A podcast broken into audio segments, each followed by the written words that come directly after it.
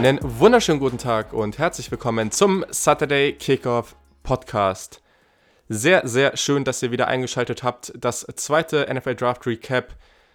Haben jetzt schon eine Woche hinter uns, also konnten auf jeden Fall etwas reflektieren, etwas nachdenken, wie unsere Teams sich so angestellt haben. Viele, teilweise auch sehr hitzige Diskussionen auf Twitter. War teilweise auch ganz lustig, also gebt euch da ruhig auch mal ein bisschen was von. Aber genau, also heute ganz interessantes Format. Die Jungs vom Cover2 Podcast sind am Start. Die findet ihr auch auf Twitter einfach unter cover2podcast. Habe ich auch nochmal in den Show Notes verlinkt. Wir haben ein ganz spannendes Format und zwar die erste Hälfte ist hier bei mir. Wir sprechen über die besten Picks aller Teams oder besten und schlechtesten Picks aller AFC-Teams und dann wird der zweite Teil, den könnt ihr auch irgendwie heute oder morgen dann bei den Jungs hören, äh, von allen NFC-Picks allen NFC-Teams und deren Picks. So rum. Genau, also das ist das Format für heute. Wir haben bei mir etwas kürzer gesprochen, bei den Jungs dann etwas länger. Also das ist dann auch fast zwei Stunden lang geworden. Ich fand es aber ganz interessant, teilweise sehr unterschiedliche Meinungen, teilweise ähnlich. Und am Ende gibt es bei den Jungs im Podcast dann auch noch eine kleine Einschätzung zur Draftklasse von 21 und ein paar interessante Spieler. Da werdet ihr ja aber hier im Podcast in den nächsten Wochen dann ganz, ganz viel drüber erfahren. Genau, an dieser Stelle nochmal, folgt dem Podcast auf Twitter, Instagram, der Kick. Mir persönlich at j-barsch und dann natürlich noch ganz wichtig, also es gibt nächste Woche noch mit einem Gast ein, ja, ein, ein, ein drittes Draft Recap, aber ich denke, wir machen das nochmal ein bisschen anders, also dass das auch durchaus nochmal interessant wird für euch. Und dann die Woche drauf gibt es ein Mailback und in dem Mailback könnt ihr nochmal Fragen loswerden zum 2020 Draft, was noch nicht behandelt wurde. Aber vor allem Fragen schon mal vorab. Also in den nächsten Wochen, Monaten geht es ja dann viel um die College-Saison, viel um den NFL-Draft 21. Ihr könnt dann auch schon mal die ersten Fragen stellen. So, was ist eigentlich mit dem NFL-Draft 2021 zu bestimmten Spielern? Vielleicht äh, auch wenn ihr, wenn ihr wollt. Also da gibt es alle Möglichkeiten. Alles zum nächsten Draft, alles zur nächsten College-Saison, zur aktuellen College-Situation. Was auch immer ihr da auf dem Herzen habt, haut das ruhig raus. Könnt ihr auch mir jetzt schon schicken, überall auf Social Media oder per Mail. Äh, und dann, ja, findet ihr alles in den Show Notes und da könnt ihr mir dann gerne schreiben und dann nehme ich schon mal alles auf für diese Folge.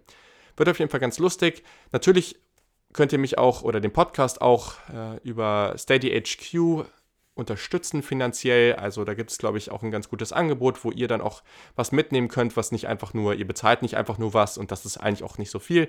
Aber ich denke, da gibt es auch ein ganz cooles Angebot für euch, was ihr dafür mitnehmen könnt. Auch bald gibt es dann eine der nächsten Live-Sessions wieder, wo wir uns sicherlich dann schon mal ein bisschen Scouting-Tape angucken von der nächsten Draft-Class. Ich muss noch mal überlegen, wie ich das dann genau umsetze. Aber auf jeden Fall werden wir da schon mal dann irgendwie für uns vielleicht echt mal alle zusammen ein bisschen Live-Tape angucken und schauen, was uns da so auffällt. Ich denke, es wird da ganz gute Formate geben. Es geht einfach darum, sich live zusammenzusetzen und gewisse Themen, die einfach für alle spannend sind, zu diskutieren. So haben wir zum Beispiel vor dem Draft uns schon zusammengefunden, die letzten Fragen zum Draft irgendwie geklärt und dann auch nochmal einen Mock-Draft zusammen gemacht. Also ich glaube, da gibt es sämtliche Formate. Ihr dürft da auch gerne was vorschlagen. Aber genau, guckt einfach mal auf die Seite. Auch das ist verlinkt in den Show Notes und sonst auch einfach unter saturdaykickoff.de alles zu finden. Genauso wie alle Rankings und so weiter und wie auch alle Folgen zu den letzten Wochen und Monaten und zum NFL Draft 2020. So, das war es jetzt an der Stelle auch von mir. Jetzt geht es praktisch weiter mit mir und den Jungs vom Cover 2 Podcast. Ich hoffe, euch macht die Folge genauso viel Spaß wie sie mir gemacht hat. Viel Spaß bei der ganzen Geschichte und vergesst nicht dann auch den zweiten Teil einzuschalten, dann aber bei den Jungs im Podcast. Wie gesagt, alles verlinkt in den Show Notes und findet ihr auch einfach Cover2 Podcast, einfach bei Spotify, Apple Podcasts und überall eingeben und dann findet ihr das auch sofort. Viel Spaß!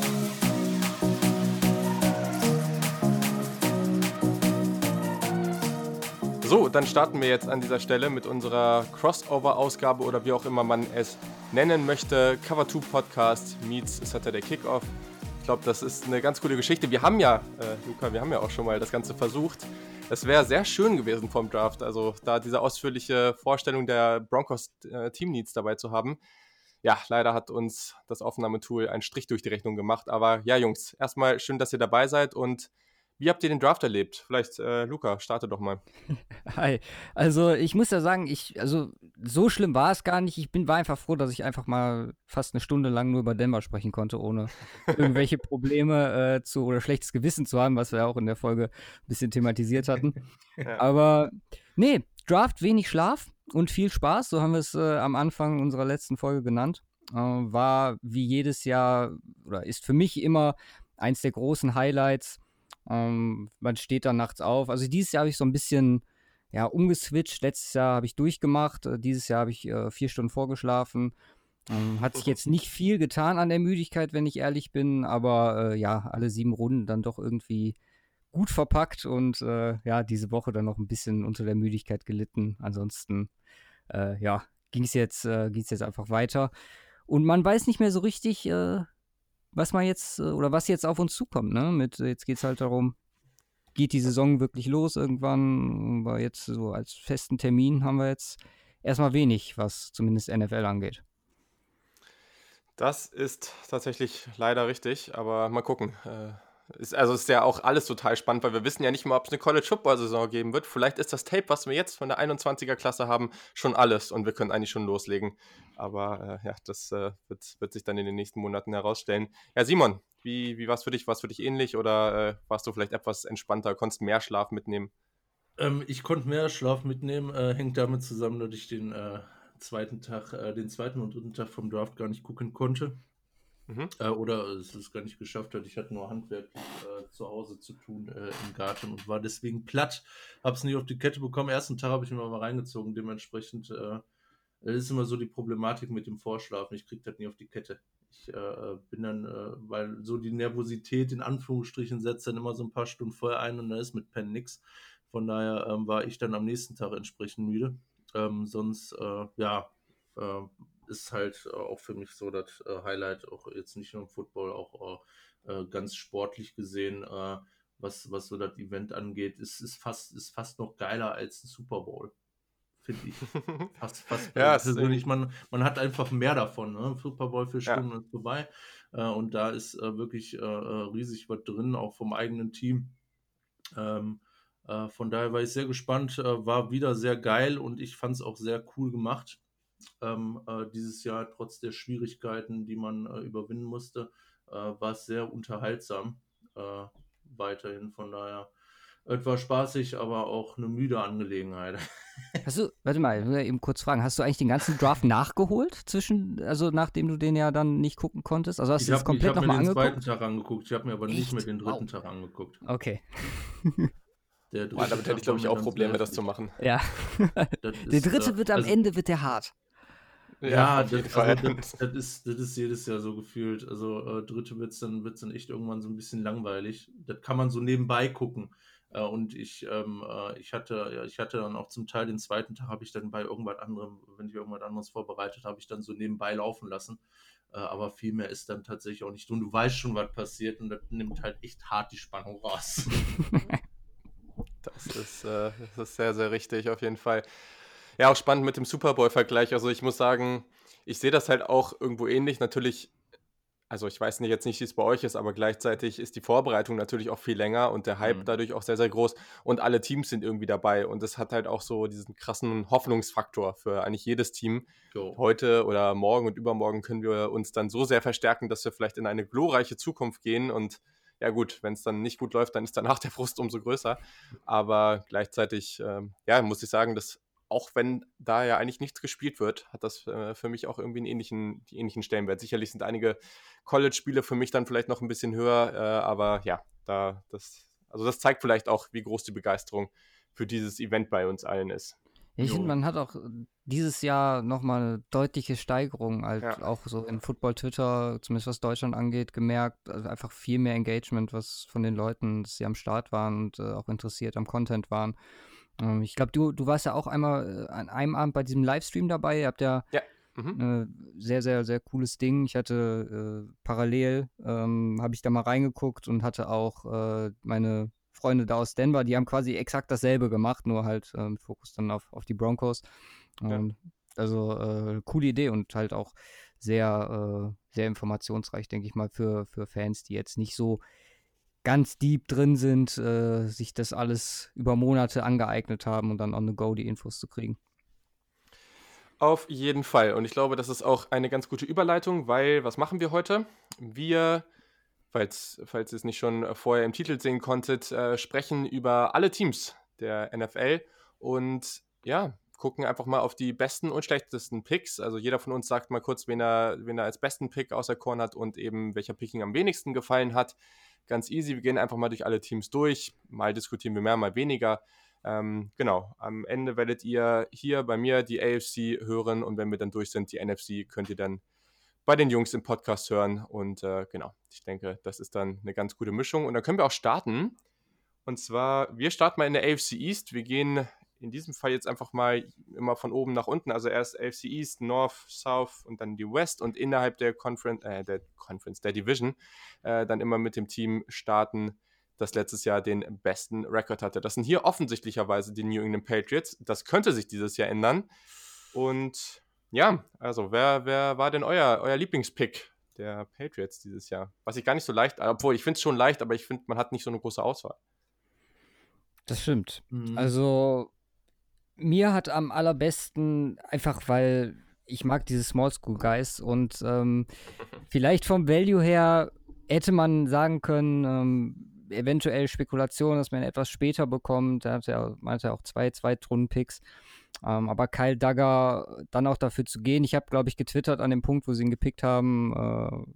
Äh, typischer Patriots-Pick. Ich meine, er hat einen ordentlich Hype bekommen dann noch vorm Draft, aber die Möglichkeiten, die er einem Team bringt und dann in Verbindung mit dem, was die Patriots sich damit ausdenken können, finde ich, ist ein absoluter Fit. Wie gesagt, das, das passt äh, wie die Faust aufs Auge. Ja. ja, raus. Ja, was, was willst du kurz sagen? Nee, ist es, auch äh, Kyle Dagger. Wir hatten äh, in der Vorbereitung, oder Luca hatte eigentlich größtenteils in der Vorbereitung schon äh, über ihn berichtet.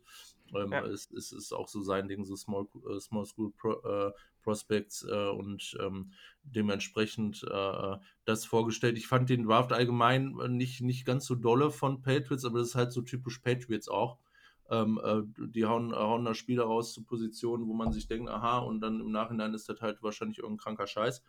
Ähm, Kai Lager gefällt mir am besten. Ich finde es äh, allerdings durchgängig tatsächlich äh, schwierig, äh, was, was, den, äh, ähm, was den tatsächlichen Value, was ich äh, eigentlich bei mir immer mit eingepreist habe bei den ganzen Beurteilungen von, von Draft-Picks, wäre der nicht eigentlich, es ist vielleicht ein guter Pick, aber wäre der nicht eigentlich auch später noch am Start gewesen. Mhm.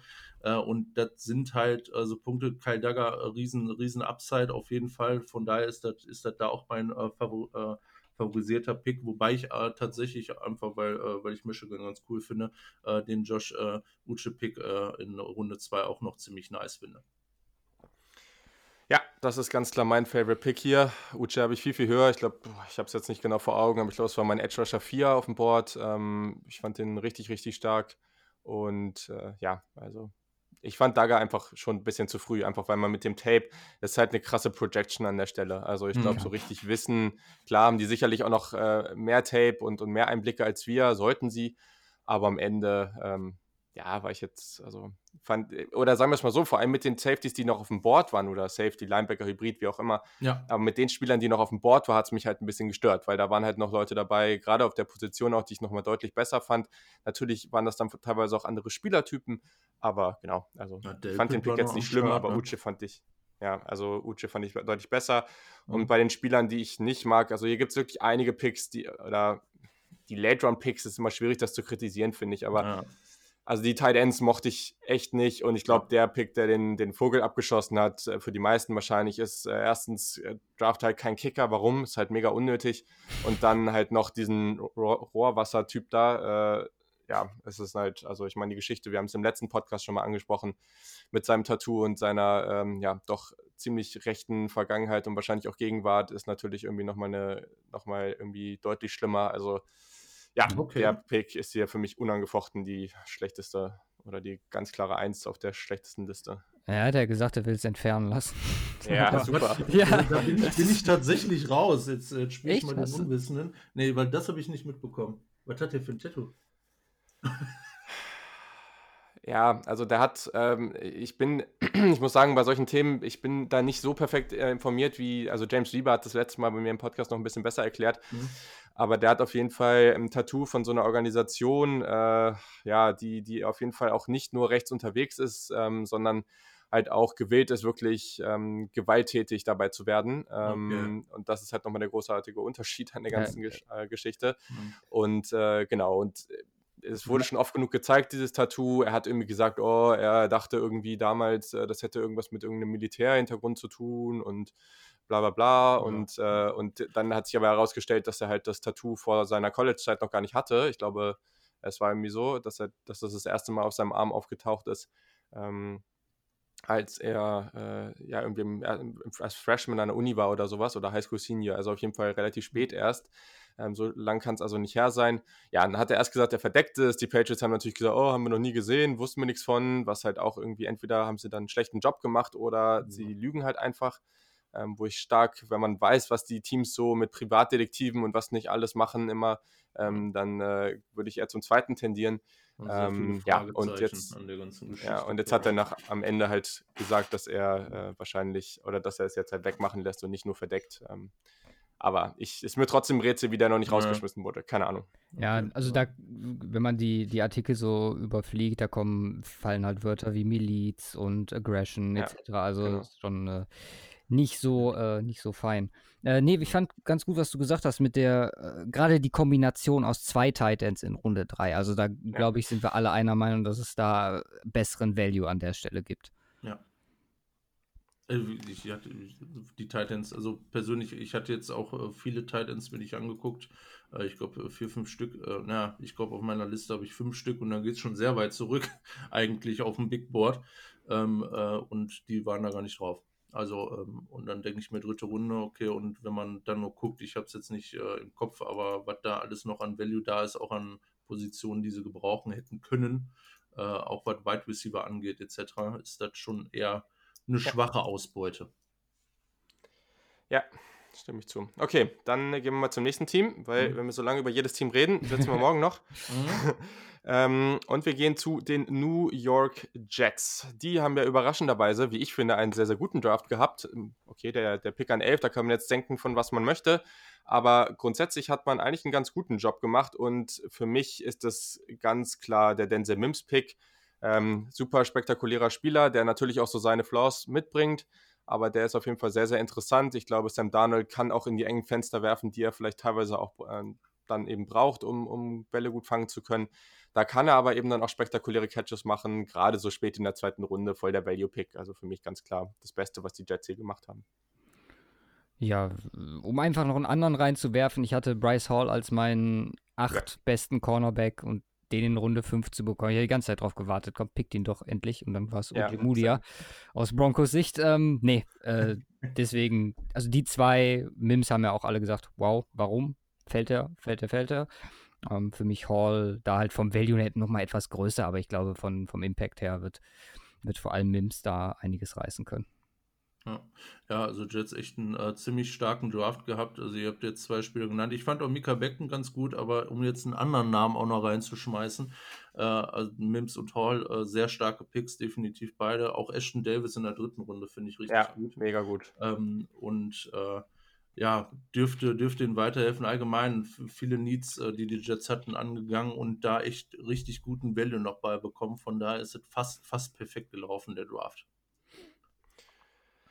Ja, da stimme ich auf jeden Fall zu. Bei schlechten Picks, äh, ja, da hat man ja auch ein bisschen Auswahl, okay, Panther finde ich auch wieder unnötig, aber den Panther da in der sechsten Runde, meine Güte, für mich ist es klar, Lameke Pyran in der vierten Runde, den, also am College fand ich den ganz lustig, aber als ich mir jetzt nochmal Tape aus, aus praktisch NFL-Perspektive angeguckt habe, habe ich es jetzt nicht so gesehen, ehrlich gesagt. Also den hatte ich ganz schön spät unter meinen Running Backs. Also da waren bestimmt noch, ja, ich glaube schon noch mindestens so 12 bis 15 Running Backs vor ihm. Ähm, und die waren definitiv noch nicht alle von Bord, alleine weil Ino Benjamin erst in der siebten Runde gegangen ist. Jo. Also dementsprechend war das so der Pick, ähm, den ich nicht mochte. Und James Morgan, mit dem konnte ich ehrlich gesagt auch nicht viel anfangen. Also fand ich beide nicht so mega. Ja, also ich bin bei Beckton ein bisschen skeptisch. Also klar, 11 ist in Ordnung, äh, war halt ein First-Round-Talent. Ich frage mich halt, ob er so viel den Jets bringt, weil ist halt ein, ja, jemand, der entwickelt werden muss. Und äh, ich bin gespannt, also mit dem mit riesigem Potenzial, ohne Frage. Ich bin gespannt, ob er bei einer nicht ganz so stabilen Jets O-Line da ja, funktionieren wird auf Anhieb. Deswegen auch da eventuell Jets hätten vielleicht einen anderen Tackle später äh, bekommen können, mit dem sie vielleicht besser gefahren wären. Und an der Stelle dann eventuell ein Wide Receiver, der Donald hilft. Klar, wer konnte ahnen, dass es dann Mims gibt. Ähm, ansonsten, du hast es angesprochen, Panther halt. Und äh, ja, äh, ich bin äh, ein Fan davon, immer einen Quarterback zu nehmen. Muss jetzt nicht James Morgan sein das, in Runde das, 4. Ja, das auf jeden Fall, aber ich fand, also, aber ich Genau. glaube, es gab Leute, die haben bei Morgen irgendwie viel Potenzial gesehen und ich wusste nicht so richtig, worum, also was die da sehen, aber ist ja auch wieder subjektiv. Ja, da finde ich zum Beispiel Cole McDonald in Runde 7, ich weiß gar nicht, ich glaube, zu wem ist er gegangen? Titans. Titans, genau, finde ich äh, deutlich besser. Den Pick. Ja, also Yes. ich, ich kann auch äh, den James Morgan-Pick äh, ähm, vom Spieler her und von, äh, von, dem äh, Value her in Runde 4 nicht nachvollziehen. Ähm, es, es macht für mich äh, wenig Sinn. Da haben wir ja auch ein paar, die relativ früh gehen, wo ich denke, warum jetzt ein Quarterback? Klar, ist auch vielleicht irgendwo ein solider Backup, aber insbesondere jetzt auch beim Team wie den Jets äh, mit Darnold, wo eigentlich schon die Zukunft auf Darnold ausgerichtet äh, ist oder zumindest sein sollte, äh, macht's macht's für mich äh, für mich echt wenig Sinn. Äh, an anderer Stelle ähm, äh, vielleicht vielleicht eher noch der Drittrunden-Pick äh, Jabari Soniga, den ich so definitiv nicht unter meinen Top-Edge-Leuten oder oder unter den Top 10 auch hatte. In Runde 3 für mich hier auch definitiv zu rich. Ähm, ja, ansonsten, äh, ja, das, also James Morgan kann man, würde ich, würde ich tatsächlich hier rausnehmen. Das macht für mich echt wenig Sinn zu dem Zeitpunkt. Okay, sehr gut. Dann sind die Buffalo Bills am Start. Äh, auch durchaus eine interessante Draft-Class, wie ich finde. Hatten keinen First-Round-Pick und danach hatten sie dann noch sieben, sieben Picks, die sie ausgewählt haben. Also konnten dann durchaus noch ein bisschen Value mitnehmen. Ähm, bin gespannt, wen ihr da vorne seht. Ähm, ja, Simon, starte du doch mal. Das ist sehr gut, weil ich glaube, äh, der wird jetzt wiederholt. Ähm, AJ Epinesa ist für mich äh, der, äh, der Stil auch. Ähm, äh, ähm, in, ja, gut, es gibt ein paar, es gab ein paar Stils, aber den Stils, was die Bills angeht, tatsächlich, den ähm, äh, in der zweiten Hälfte der zweiten Runde zu bekommen, äh, ist enorm krass.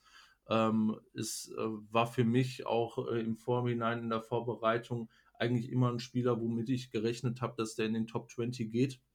Ähm, ich hatte häufig mit den Falcons gerechnet äh, an, an 16, ähm, aber äh, ist dann extrem weit gedroppt. Wir hatten uns noch äh, gewundert, äh, wir haben so ein bisschen Quoten auseinandergenommen und ich glaube, da war die Quote, geht er über 28 oder unter 28 und wir waren uns eigentlich sicher, Luca und ich, na, der geht über 28, also der geht vorher. Äh, und dann fällt er bis äh, spät in die zweite Runde ähm, äh, zu den Bills, die da äh, definitiv ähm, äh, auch noch äh, Need haben, was die Position angeht, ist für mich äh, der Top-Pick der Bills. Stimme ich zu. Ja. Ich finde äh, Zach Moss Runde 3 finde ich in Ordnung, weil ich ihn als meinen besten Running Back hatte. Ähm, Krass, okay. Mhm. Ja, aber lieber wäre mir auch eine Runde später gewesen. Nur, äh, ja, einfach wegen Running Backs und so. Nein, es ist schon, ist schon, schon in Ordnung, aber Epinesa sticht da meiner Meinung nach schon, schon raus. Ja, interessant. Dann sind wir hier mal anderer oder unterschiedlicher Meinung. Also Epinesa, ich habe jetzt nichts gegen den Pick. Ich hatte den in der Richtung oder in der Gegend. Also für mich Okay. war das ähm, ein solider Pick. Äh, ich, es war für Mhm. mich kein First-Round-Talent, deswegen ich, ich glaube, ich hatte ihn auf dem Big Board irgendwie. Ähm, wo sind wir jetzt hier? Bei welcher Position bei ihm? Also bei 54. 22, 54. ja, genau, also 54. Ähm, also dementsprechend, ja, ich glaube, ich hatte den irgendwie auf boah, 49 oder 50 auf dem Big Board oder so. Also Mhm. äh, passt an der Stelle also ungefähr ähm, die Picks, die ich. Also ich finde beide Wide Receiver Picks gut, weil ich glaube, die passen gut in die Offense. Für mich ist es Isaiah Hodgins, weil den hatte ich deutlich früher unter den Wide Receivern. Also ich glaube Top 12, Top 13 Wide Receiver hatte ich den. Ich, also einer der besten Hände mit James Prochet, auch ein relativ spät gezogener Spieler. Ähm, unglaublich gute Hände. Ja, okay, athletisch äh, separieren. Mal gucken, wie gut das funktionieren wird. Aber ich fand den wirklich sehr, sehr spannend. Und ich muss es nochmal sagen, den Jack Fromm-Pick in Runde 5 fand ich auch super. Toller Value an der Stelle. Ähm, und äh, ja, ich glaube, das ist so ein ganz anderer Spielertyp als Josh Allen. Und wenn Josh Allen einfach nicht mehr funktioniert, hat man da einfach eine deutlich sichere Variante. Und das mag ich eigentlich für die Bills. Mhm. Und boah, Picks, die ich nicht so mag. Übrigens also ganz lustig. äh, ja. Runde 6 ist genau die Runde, wo ich Hodg äh, Hodgkins habe. Deswegen, äh, da gleichen wir uns mit dem Epinesa aus. Ja, ja. Ja, finde ich auch legitim. Also, wie gesagt, ich, ich fand den irgendwie, also ich glaube, das ist auch ein Spieler, bei dem viele gesehen haben, okay, ja, den kann man gut ziehen am Ende. Ähm, ich ich habe ein bisschen mehr gesehen, aber ist ja auch, ist ja auch vollkommen okay. Ja. Äh, ich will jetzt hier nicht wieder langweilig sein und den Kicker nehmen. Hm. äh, oh, Dane Jackson, ich fand tatsächlich sogar, dass man den ich fand den auch nicht so krass, aber hätte man sogar ein bisschen früher nehmen können. Ja, okay, dann ist es für mich Zach Moss. Also dann ist es für mich der Running Back, der einfach ein bisschen zu früh geht. Ja. Ähm, ich hatte den auch als Top 10 oder Top 8 oder so Running Back, aber ähm, ja, dann ist er auch hier wieder vielleicht ein bisschen zu früh. Aber so, so richtig, außer, vom, außer dem Kicker-Pick, der auch erst in, sechs, in der sechsten Runde war, finde ich, haben, haben die Bills jetzt nicht so einen katastrophal schlechten Pick dabei. Also, Stimme ich dir was zu. Wert. Ich habe ich hab hier keinen stehen, der, den ich als wirklich negativen Pick äh, identifizieren würde. Also äh, sowohl, also klar, bei Moss, wie gesagt, mit, mit der kleinen Note dabei, der Kicker, wie gesagt, wollen nicht langweilig werden. Deswegen ähm, durchaus sehr, sehr solider Draft, finde ich, von den Bills. Ja, ich äh, sehe es eigentlich auch fast so, also nichts, wo ich äh, wo ich jetzt enorm drüber meckern würde. Ähm, bei bei äh, Davis äh, stelle ich mir höchstens vielleicht noch die Value-Frage, wo ich mir denke, okay, ist der vielleicht nicht auch noch später auf dem Board? Ähm, äh, aber ansonsten gibt es echt wenig zu meckern, äh, meckern, auch wenn ich, wenn ich nicht so der Freund bin von, äh, in Anführungsstrichen, äh, Quarterback-Picks, wenn du eigentlich einen Starter hast, äh, vor Runde 6 und 7 ist Runde 5 für einen Jack Fromm für mich eigentlich auch noch in Ordnung. Von daher echt kaum was, wo ich meckern würde. Auch Kicker kann man mal in Runde 6 nehmen. Ja, wie gesagt, also würde ich jetzt nicht machen, aber wenn es halt, also so ich finde halt Runde 4, 5, da ist einfach noch zu viel Gutes auf dem Board. Also wenn man das sechste, mhm. siebte Runde macht, so meine Güte, dann. Ja. Soll es so sein? Genau, kommen wir zum letzten Team. Das sind die Miami Dolphins, die ja bekannterweise einige Picks hatten und auch gleich drei in der ersten Runde. Ich muss sagen, für mich die ersten drei Picks fand ich okay, auch wenn die teilweise ein bisschen Kritik bekommen haben. Dahinter, ähm, ja, weiß gar nicht. Also mit den Picks dahinter habe ich jetzt, also ich bin da relativ indifferent. Für mich ist klar der beste Pick, auch wenn es langweilig ist, ist Tour. Ohne hochzutraden, Tour zu bekommen an fünf ist einfach mega. Also mhm. Ich glaube, die wenigsten Teams hätten sich das getraut und hätten gesagt, wenn wir den haben wollen, dann müssen wir einfach auf zwei oder drei hochgehen, weil sonst haben wir das, äh, nehmen wir das Risiko in Kauf, den zu verlieren. Deswegen finde ich, das, find ich das super und für mich klar der beste Pick hier. Ja, ja, nur um jemand anderen, ich weiß, ich glaube, das hatten wir schon besprochen, als wir über die, die späten Sp Spieler für späte Runden bei der nicht veröffentlichten Aufnahme gesprochen haben. Äh, Jason Strobridge, einer meiner absoluten Defense-Line-Favoriten. Ähm, mhm. Habe ich ja damals auch gesagt. Äh, erste Mal beim Senior Bowl auf ihn aufmerksam geworden, wie er da performt hat. Äh, erste Mal auch mit, mit richtiger Competition und ähm, da fand ich, äh, fand ich ihn extrem stark. Ja. Ähm, ich äh, ja, ähm, ich fand den Draft insgesamt, äh, insgesamt äh, recht gut. Teilweise stellte sich bei mir auch so ein bisschen die Value-Frage, aber einer, der da äh, besonders was die Thematik an, äh, angeht, heraussticht, ist äh, Curtis Weaver in Runde 5. Ähm, äh, für mich ein Pick, der auch locker in der zweiten Runde hätte gehen können. Ähm, für mich ein absoluter Stil. ganz ab davon ist natürlich der einzige richtige beste Pick der ähm, äh, Dolphins in Runde 5 äh, der Trade für Matt Breeder. Äh, als 49ers-Fan wirklich dazu ja. sagen. Nee, also ähm, ganz, ganz ab davon, wenn man das wirklich mit rein reinzählt, äh, einfach um es erwähnt zu haben, finde ich einen richtig guten Pick, weil ich glaube, äh, der, wenn er denn gesund bleibt, kann er, äh, kann er da ähm, äh, bei den Dolphins ordentlich was reißen, weil die auf der Position halt auch äh, Running Back echt Probleme haben die man eigentlich jetzt äh, in den letzten Jahren auch nicht erwartet hätte mit, mit Spielern, die da teilweise rumliefen äh, auf der Position. Aber irgendwie schien ja nichts äh, gelaufen zu haben oder äh, schien ja nichts zu laufen. Ähm, vielleicht klappt es damit, aber so rein drafttechnisch Curtis Weaver für mich ein absoluter Stil. Ja. ja, das klingt doch sehr, sehr gut. Ähm, bei den Spielern, die ich nicht so mochte, ich glaube, der zweite Zweitrunden-Pick und der Drittrunden-Pick war ich jetzt beide nicht so ein Riesenfan von Brandon mhm. Jones, einfach weil ich den ein bisschen später habe und Raekwon Davis ist für mich halt einfach ein klarer Run-Defending, Defensive Tackle. Also ich weiß nicht, warum man den in der zweiten Runde nehmen muss. Also der war halt lange Zeit in seiner Karriere bei Alabama deutlich, deutlich besser und hat sich halt nie weiterentwickelt, mhm. beziehungsweise mhm. eigentlich sogar ein gutes Stück zurückentwickelt. Ähm, zumindest von, von der Leistung und den Stats und so weiter. Also ja, weiß ich nicht, fand ich ein bisschen suspekt, den, den Pick und ja, mit, den, mit der Menge auch an Picks, man hätte da echt viel rausholen können und deswegen, wie gesagt, ich bin halt ein bisschen indifferent mit dem Rest. Äh, ich, ich, ignoriere jetzt mal, dass man in der sechsten Runde einen Longsnapper gezogen hat äh, und äh, ähm, ja. Dieser Special Team Hate. Quatsch. Ja, also Long, Long, also äh, Kicker, Kicker ist sowieso immer ein äh, riesen Gamble. Ähm, äh, Long Snapper ist da auch, also es ist, ähm, die haben auch ihre Daseinsberechnung, gibt es genug, äh, gibt es so ein paar Videos für äh, drüber, die sind ganz lustig, aber äh, das ist schon echt hart, ein Long Snapper, wo man wirklich sagen kann, so von den Positionen, die man kennt, ist das so eigentlich die, die am wenigsten Impact hat äh, jetzt äh, ohne, ohne da äh, selber Football gespielt zu haben, was sagen zu können. Aber das ist schon hart. Für einen sechs rund pick das rauszuschmeißen, das ist heftig. Ja. Ich muss sagen, ich bin noch Genie. Wie auch immer er ausgesprochen wird. Ich bin Organi, so heißt er. Ich, ich bin Organi. Okay. Ja. Um, finde ich an 30 halt, also ich hatte, das ist halt auch noch persönliche Präferenz, aber ich hatte ihn als meinen zehntbesten Cornerback, da habe ich zum Beispiel Bryce Hall, über den wir gerade schon gesprochen haben, vor ihm. Um, ähm, fand ich halt ein bisschen rich an 1, aber äh, auch von den, von den Dolphins muss man sagen. Durchaus was gemacht mit dem, mit dem Kapital, was sie jetzt hatten dieses Jahr. Ja. ja.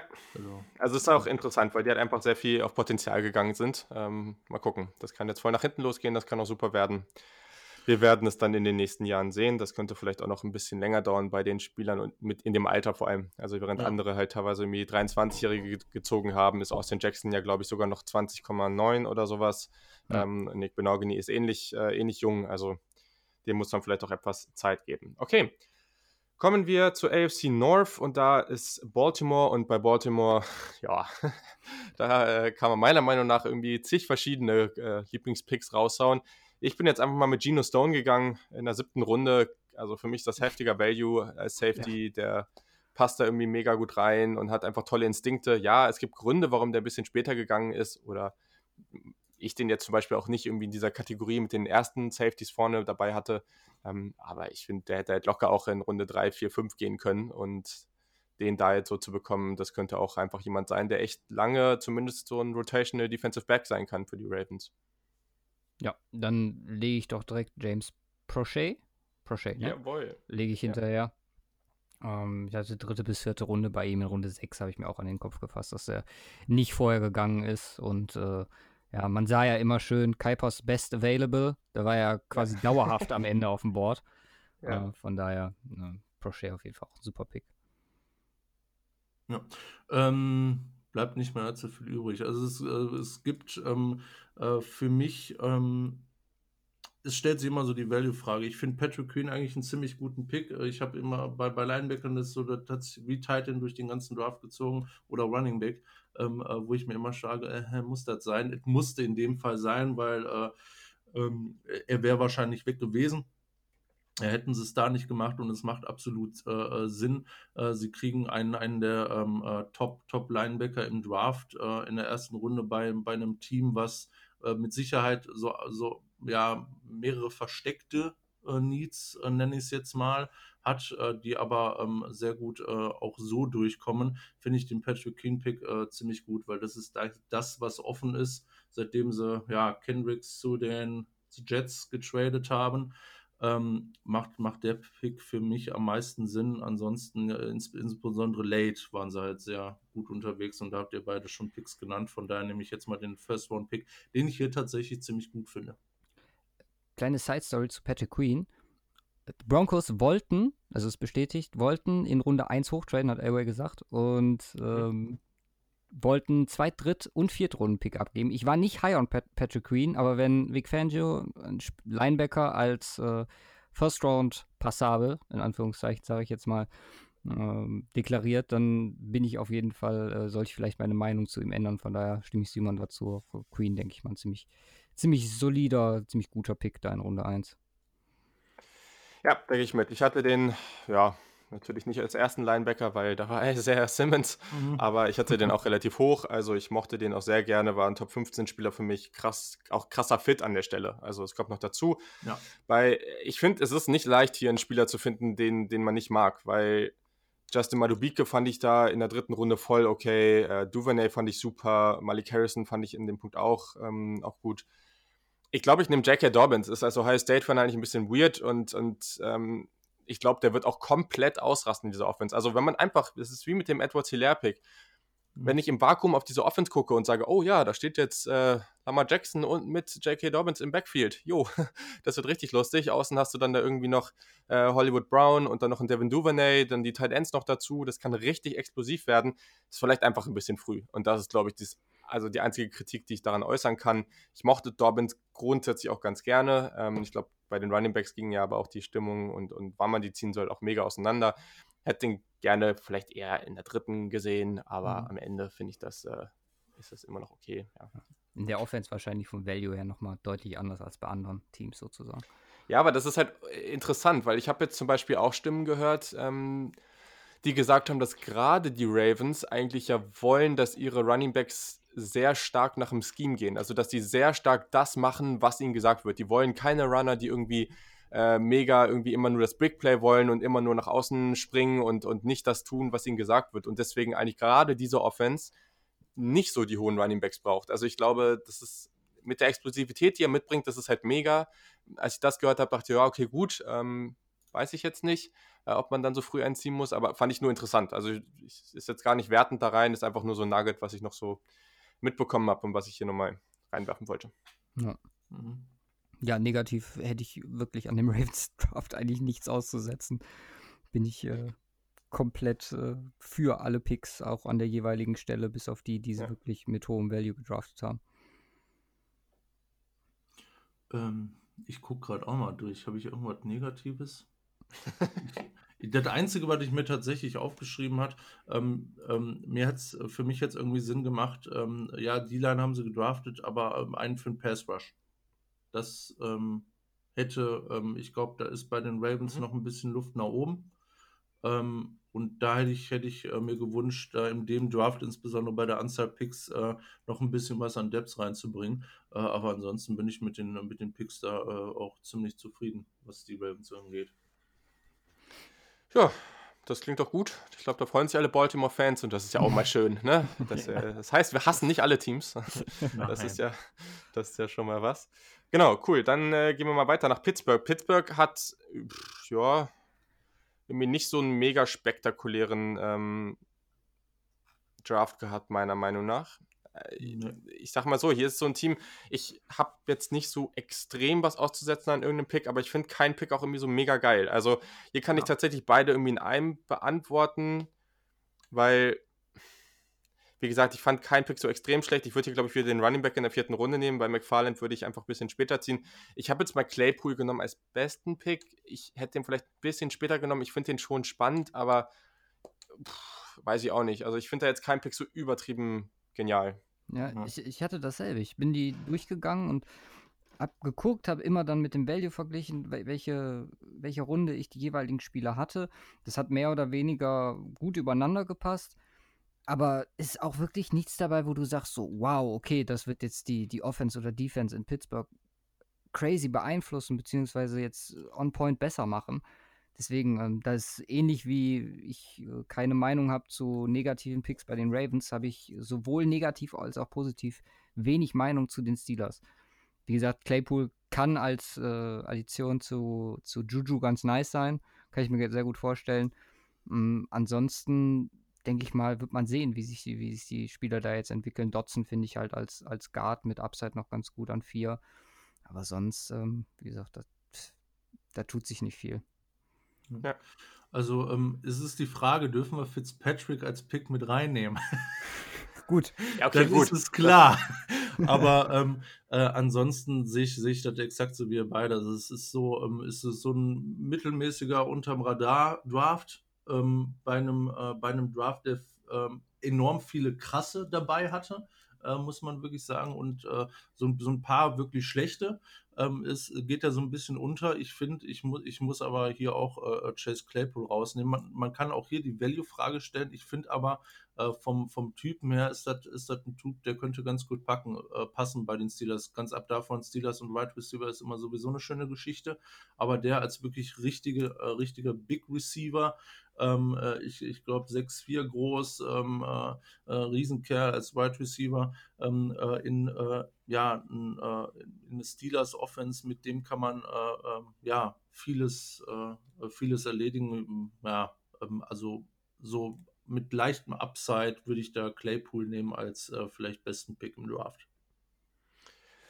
Okay, okay, ist witzig, wie wir uns da bei den Draft-Klassen, äh, Klassen, wow, Draft-Klassen immer so einig sind. Aber genau, dann kommen wir zu Cleveland und ich denke, ihr seid da auch der Meinung, dass die Browns hier ausnahmsweise mal eine Menge richtig gemacht haben. Oh, ja. Und hier würden mir tatsächlich auch wieder viele Sachen einfallen, was ich gut finden würde. Ich muss aber klar sagen, dass nach meinem Board auch Grant Delpit hier der klare Value-Pick ist. Den fand ich einfach unglaublich genial. Ja, Tackeln ist ein Problem, aber bei dem Rest, den er so mitbringt, äh, ist mir das nicht egal. Aber der Rest, ja, ist einfach zu gut für mich, als dass ich den so spät noch auf dem Board gehabt hätte. Ähm, ja, und bei schlechten Picks finde ich hier tatsächlich auch wieder schwierig, weil gerade vierte, fünfte, sechste finde ich auch spitzenmäßig. Ähm, der Wills-Pick ist super. Also für mich wäre es höchstens Jacob Phillips, dritte Runde. Das hatte ich, deswegen ich sage es jetzt nur kurz, weil ich habe es in der letzten Folge schon mal gesagt. Jacob Phillips habe ich einfach viel, viel später. Ist für mich einfach ein sehr, sehr eindimensionaler, mm, ja, so ein Tackle-Linebacker, der irgendwie nicht besonders beweglich ist. Also habe ich nicht so ganz verstanden, aber den Rest finde ich super. Ja, ich, äh, ich, ich habe zwei, zwei Draft Grades von A Plus vergeben. Die Browns haben einen davon bekommen, äh, weil es okay. halt echt so ist, dass ich an äh, ja, Jacob Phillips, äh, äh, okay, ähm, wobei ich das so ein bisschen vernachlässigen kann bei der Anzahl an Top-Picks, äh, äh, ja. die die einfach haben. Von daher für mich ähm, ähm, nicht nur gute Picks alles, sondern teilweise richtige Steeds dabei. Wir haben Grant Delpit, wir haben für mich mein absoluter Lieblingspick ist hier Jordan Elliott ähm, weil mhm. ich äh, da so eine riesige Upside sehe äh, bei dem und der in Runde 3 gesagt, ich hätte mich enorm gefreut, hätten die 49ers einen Wide Receiver als erste Position genommen und äh, vielleicht irgendwie Elliott mit einem äh, Trade-Up äh, am Ende der äh, am Ende der ersten Runde noch bekommen können. Das wäre für mich so das ideale Szenario gewesen und deswegen den in Runde 3 zu bekommen, ist richtig krass. den Pick liebe ich tatsächlich und wenn man so einen schlechten Pick wirklich irgendwie raus rausnehmen will, kann man, kann man eigentlich nur äh, äh, wirklich Jacob Phillips nehmen, weil äh, auch Donovan People Jones in Runde 6. Also es ist krass, also es passt alles. Es ist echt ein perfekter Draft. Ja, People Jones wäre auch meine Option dann gewesen, wenn ihr beide äh, da jetzt schon welche reingeworfen habt, der einfach vom, vom Stil her, finde ich, sehr gut sowohl zu OBJ als auch zu Jarvis Landry passt. Hat einfach auch guten Speed für seine Größe mit seinen physischen Tools denke ich mal, äh, kann er die zwei, der eine der, ja, Zirkusartist, sage ich jetzt mal, der andere der, der kleine Shifty, Shifty Boy und dann Peoples Jones dabei. Das, das funktioniert ganz gut, glaube ich. Sehr gut. Äh, du hattest auch keinen Spieler, den du richtig schlecht fandst, oder? Boah, nicht wirklich. Also, okay. nee, kann, kann ich jetzt nicht sagen. Auch, also Brian, finde ich, ist auch ein super Pick dann an, in Runde 4 als Receiving Tight End.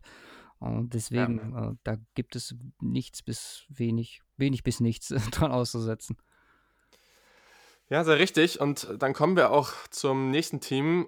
Und ja, damit kompliziert sich das Bild und das zeigt dann auch oft, dass die Pittsburgh vielleicht langfristig ein kleines Problem haben könnten, äh, die Pittsburgh Steelers, äh, in dieser Division, weil auch die Bengals haben meiner Meinung nach einen sehr, sehr guten Job gemacht. Natürlich in den ersten beiden Runden mit Joe Burrow und T. Higgins irgendwie gleich mal einen krassen Push für die Offense. Das ist natürlich ja, einfach extrem spannend. Nichtsdestotrotz habe ich mir hier in Runde 4 äh, Akeem Davis Gafer rausgesucht, weil er einfach ein super geiler Linebacker. Also richtig, richtig spannend. Ähm, ich habe mir neulich nochmal Highlights auch von dem angeguckt, weil ich dem einfach so gerne beim Spielen zugucke. Einfach auch so ein Spieler, der einfach dieser, also gerade im Run-Game, diese Arm-Tackles, die der teilweise hinkriegt oder sich einfach so, obwohl noch ein Blocker vor ihm steht, dann wirklich so sehr, sehr flexibel und agil da so rumwindet, äh, um dann den Tackle zu machen. Das sieht man von ganz wenig Spielern. Super, super spannendes Prospect und äh, ja, ich glaube, also das könnte eines der größten Steals im gesamten Draft werden. Ja, ist mein Nummer zwei Linebacker auf dem Board gewesen nach ja. Simmons. Ähm, wie gesagt, wenn man Tape sieht, ab und zu mal ein bisschen overhyped, läuft dann äh, nochmal vielleicht zu Bullrush, äh, nicht Bullrush-mäßig, aber zu kopflos, sage ich jetzt mal. Mhm. Äh, und misst dann mal den einen oder anderen Tackle, aber wie du schon sagst, es macht einfach Spaß, ihm zuzugucken. Ähm, die Rolle, die er bei App State hatte, ist jetzt so NFL nicht gegeben, aber ich denke mal, dass man mit ihm einiges reißen kann. Also, mhm. wie schon sagt, in zwei, drei Jahren denken wir uns vielleicht echt, wie, wie konnte der bis Runde 4 fallen. Ähm, ja, äh, ich mag Joe Burrow. das ist gehen vollkommen okay. Jetzt, äh, äh, gehen, wir, gehen wir mal das äh, fast, fast schon offensichtlich an. Äh, also Davis Gaither finde ich auch ein, äh, äh, auch, auch ein Top-Pick tatsächlich. Joe Burrow. Ähm, es, es, macht Sinn. Ähm, und ähm, ist es teilweise auch vielleicht ein bisschen zu underappreciated, ähm, den First Pick im Draft oder, oder Picks ganz oben zu nehmen ähm, als, als wirklich richtig gute Picks, ähm, weil es vielleicht zu offensichtlich ist oder weil es mhm. äh, quasi schon feststand, etc. Ähm, ich, ähm, wie auch, wie, auch bei den Redskins, der zweite Pick, wo wir später noch zu kommen, aber äh, Joe, äh, Joe Burrow ähm, ist, ist, ist der Need, der klar ähm, klar äh, äh, äh, vorher feststand. Sie brauchen einen neuen Quarterback. Äh, sie nehmen für, äh, für mich, ähm, wenn man es overall sieht, den besten Quarterback, insbesondere nach der äh, letzten Saison-Tour haben wir ja so die Verletzungsgeschichte mit dazu. Ähm, ansonsten es, es, es, passt einfach perfekt. Dazu geben sie ihm noch eine, eine Waffe in der zweiten Runde.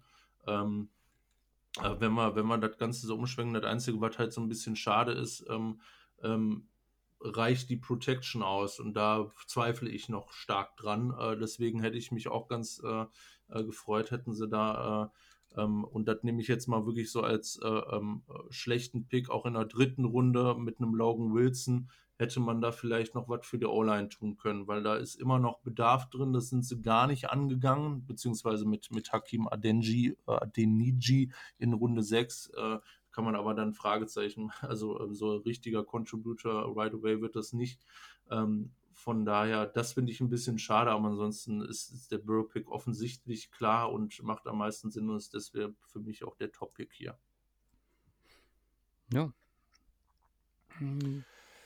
Ja, keine Ahnung. Also ich bin tatsächlich, also Adeniji wäre sonst mein, mein zweiter Stil oder bester Pick hier gewesen. Ähm, ich glaube auch nicht, dass der zwingend jetzt gleich contributed, aber ich finde den auch schon, also ich fand den super auf Tape. Äh, Gab so ein paar andere Spieler, äh, die ich vielleicht später nochmal reinschmeiße, die ich äh, deutlich schlimmer fand, die viel früher gezogen wurden. Mhm. Also den Aleniji-Pick fand ich super, aber ja, ich, ich habe auch nicht viel auszusetzen. Logan Wilson fand ich etwas früh, aber das war es dann auch. Ja, ja, stimme ich zu. Okay. Ja, cool. Dann sind wir jetzt bei der AFC South angekommen und dann sind wir bei den Houston Texans. Ja, die sind ja eh schon des Öfteren in den Schlagzeilen gewesen. Ich muss auch sagen, hier, es gibt so ein paar Picks, die finde ich solide. Also Blacklock, Jonathan Greenard in der dritten Runde, das finde ich alles solide. Es gibt keinen Pick, wo ich so richtig sage, yo, den finde ich richtig nice. Es gibt aber auch keinen Pick, wo ich sage, den finde ich katastrophal. Ähm, ja. Ein bisschen wie bei den Pittsburgh äh, Steelers, vielleicht würde ich sagen, Houston würde ich noch ein bisschen höher ansetzen. Ich finde die Picks dann vielleicht schon noch einen Tacken besser. Den Spieler, den ich jetzt ganz interessant fand, wo ich glaube, dass auch noch ein großes Upside dabei ist, ist Isaiah Coulter von Rhode Island. Speedy Wide Receiver, noch etwas roher, aber durchaus spannendes Prospect. Und in der Ende fünften Runde äh, kann man das durchaus machen. Ja, stimme ich dir zu. Also, ich sehe Grenade jetzt gar nicht, also für mich sogar noch einer der, der, äh, du hast gesagt, du findest ihn, dass, dass er noch heraussticht, ne? Also leicht. Ja, also wie gesagt, Grenade, ich finde den Pick solide. Also ich habe da überhaupt nichts gegen, also ja. an der Stelle. Ähm, auch ein paar Picks vorher nicht, aber es ist jetzt für mich nicht so, wo ich sage, so, oh, das ist jetzt so ein klarer, also wir haben eben über so klar richtig gute Picks und mit heftigem Value und allem gesprochen. Und ja, keine Ahnung, also. Ja, ich so finde find ihn war, war der beste, beste von den Picks, die Houston da gemacht hat. Ansonsten bin ja. ich auch ziemlich indifferent. Ja, ich, ich, also wenn man, wenn man alles zusammenzählt, ähm, ist, es, ist es für mich letztlich noch äh, ähm, rund um den Draft schlecht gelaufen für die Texans. Äh, wir, wir, können, wir können Hopkins mit reinnehmen, ähm, was, was einfach äh, schwach ist. Ähm, die Picks an sich, die Spieler, die sie genommen haben, bin ich auch ziemlich zufrieden mit. Ich stelle mir teilweise die Value-Frage auch hier, aber ähm, äh, wie ihr schon richtig gesagt habt, Black, Blacklock, Renard, äh, das sind alles äh, äh, schöne Spieler und die können da auch weiterhelfen, können auch direkt weiterhelfen. Von daher, das macht schon Sinn. Ähm, Tunse, äh, Tunse können wir noch mit reinnehmen für, für den First Round. Dafür ist er ja draufgegangen zu ja. den Dolphins. Der hat äh, in seiner ersten Saison auch direkt ordentlich ausgeholfen. Den haben sie jetzt dick verlängert. Äh, es macht Sinn, so der beste Pick. Ähm, es ist für mich echt schwierig, da einen besten Pick rauszunehmen. Wie ihr schon gesagt habt, das ist nichts, was so wirklich outstanding ist.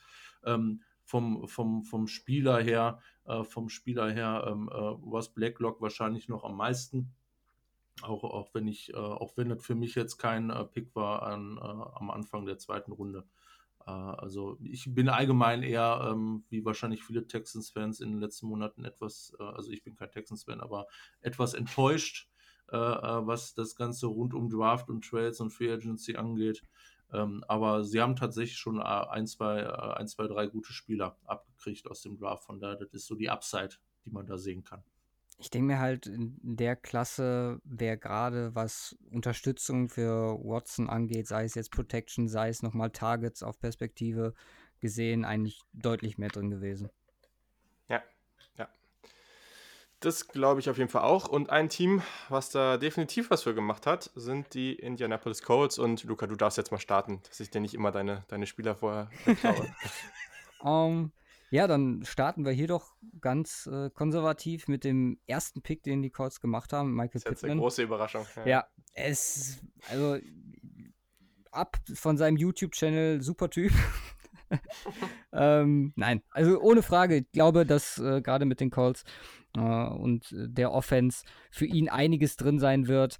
Ähm, ich muss sagen, Jonathan Taylor finde ich auch als Addition zu der Offense richtig gut, zumal auch äh, Mac immer wieder mal Verletzungssorgen hat. Natürlich nicht Runde 2, aber ich meine, das äh, können wir eigentlich als Thema schon dieser äh, Folge nehmen.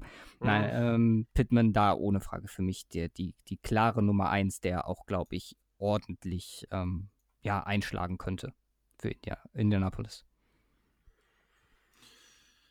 Ja, ähm, für mich steht hier auch äh, äh, nicht wirklich ein äh, Pick äh, heraus. Also ähm, auch, auch ich würde wahrscheinlich mit Michael Pittman hier gehen, ähm, weil es den Nummer 1 Need, den sie tatsächlich haben, befriedigt, äh, weil es echt ein äh, Top-Receiver ist.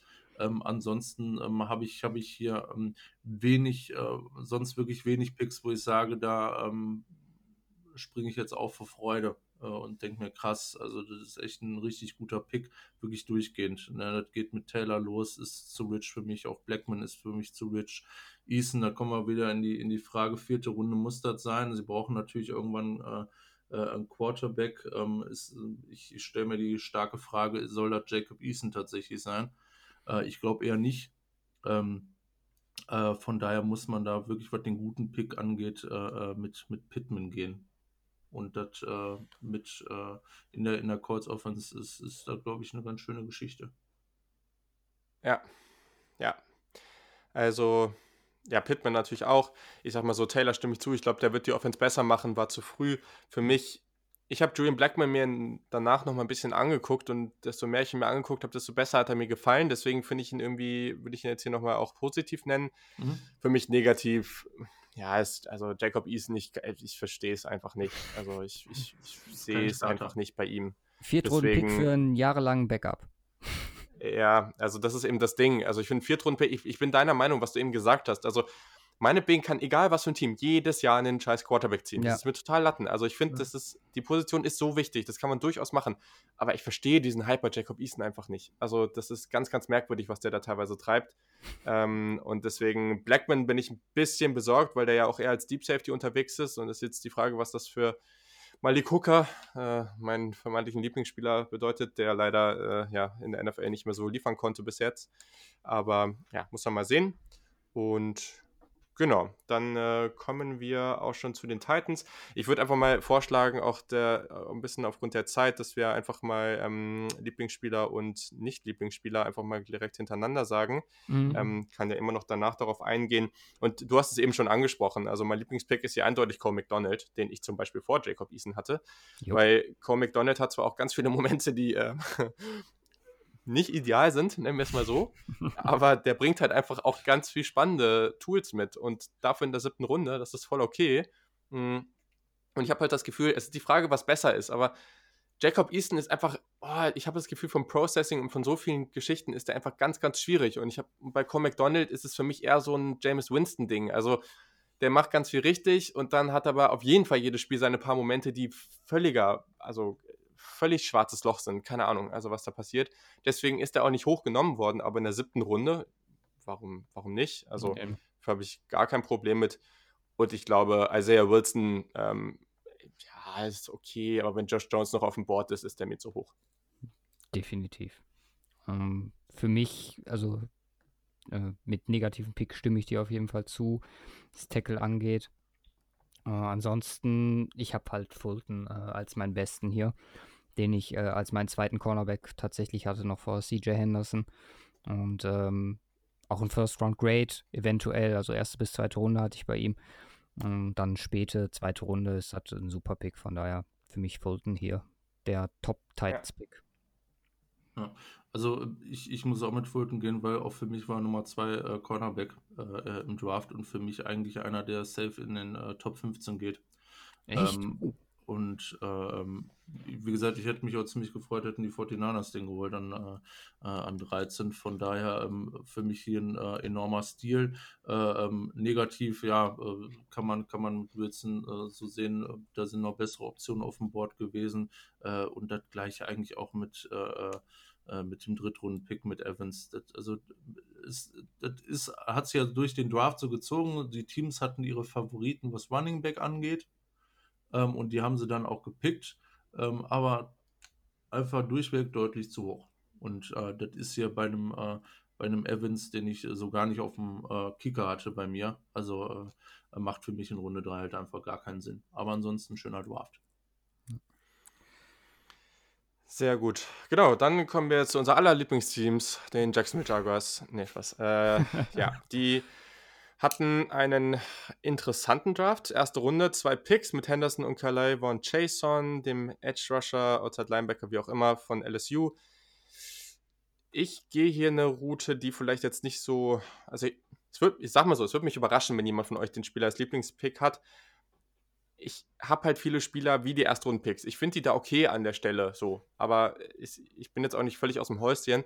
Deswegen, also ich nehme jetzt tatsächlich vierte Runde, zehnter Pick, Ben Barge, der Offensive Tackle das ist jemand, der kann auch richtig basten, aber der hat halt auch ein gewisses Potenzial. Ich finde den in der Richtung vollkommen okay, dritte, vierte Runde. Ähm, und ich finde es einfach spannend. Man hat da einfach ein gewisses Upside mitgenommen. Und ich bashe es jetzt nochmal und ich bin, glaube ich, der Einzige auf dieser Welt, der den Pick äh, nicht gut findet. Aber ich kon konnte schon immer nicht und ich kann auch weiterhin nichts mit LaVisca Chenault anfangen. Ich finde, der, ich finde, der passt hier gut rein. Äh, von der Sache her, von seinem Spieltyp her passt er gut rein aber der äh, ist ein Spielertyp, der für mich äh, zu viel Gadget ist und dazu noch viel zu physisch spielt, um extreme Knöchelprobleme zu haben. Insofern äh, finde ich den Pick da nicht so geil. Aus der äh, nicht veröffentlichten Folge wirst du wahrscheinlich vermuten können, wer mein Favorit ist. Und zwar den, den du gerade gebasht hast. Wiska. Genau so richtig. Bester Mann.